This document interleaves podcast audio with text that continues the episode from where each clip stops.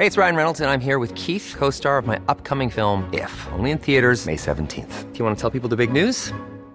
All right, I'll do it. Sign up now and you'll get unlimited for $15 a month in six months of Paramount Plus Essential Plan on us. Mintmobile.com slash switch. Upfront payment of $45 equivalent to $15 per month. Unlimited over 40 gigabytes per month. Face lower speeds. Videos at 480p. Active Mint customers by 531.24 get six months of Paramount Plus Essential Plan. Auto renews after six months. Offer ends May 31st, 2024. Separate Paramount Plus registration required. Terms and conditions apply if rated PG.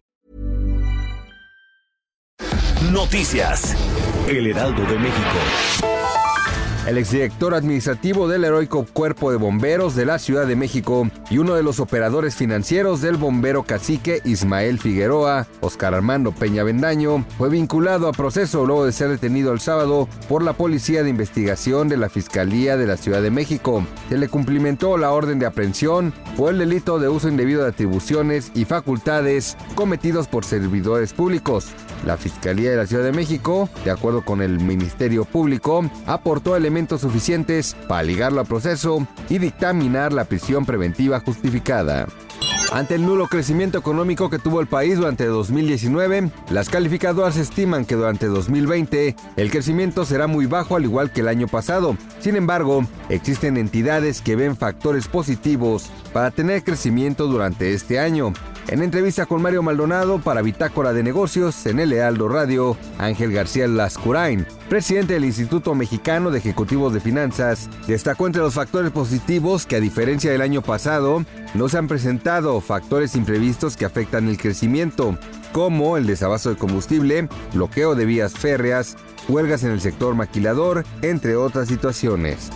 El número de niños y adolescentes que solicitan la calidad de refugiados en México aumentó 150% en un año, lo que evidencia, según la Comisión Mexicana de Ayuda a Refugiados, que la situación en su país es grave, por lo que se ven obligados a huir a pesar de los riesgos.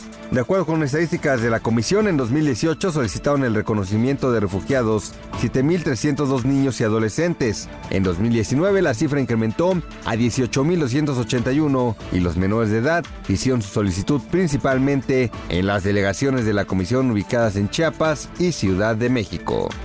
Engue Echeverría, columnista del Heraldo de México, dio a conocer que la Auditoría Superior de la Federación encontró que el ISTE otorgó varias pensiones mayores a lo establecido por la ley. Durante el gobierno del expresidente Enrique Peña Nieto, aumentaron estos pagos de 139 mil millones de pesos en el 2014 a 210 millones de pesos en 2018, situación que se agravó ya que al menos 24 mil 559 personas comenzaron a recibir una doble pensión, lo cual un déficit de 107 millones de pesos para los fondos públicos. Noticias. El Heraldo de México.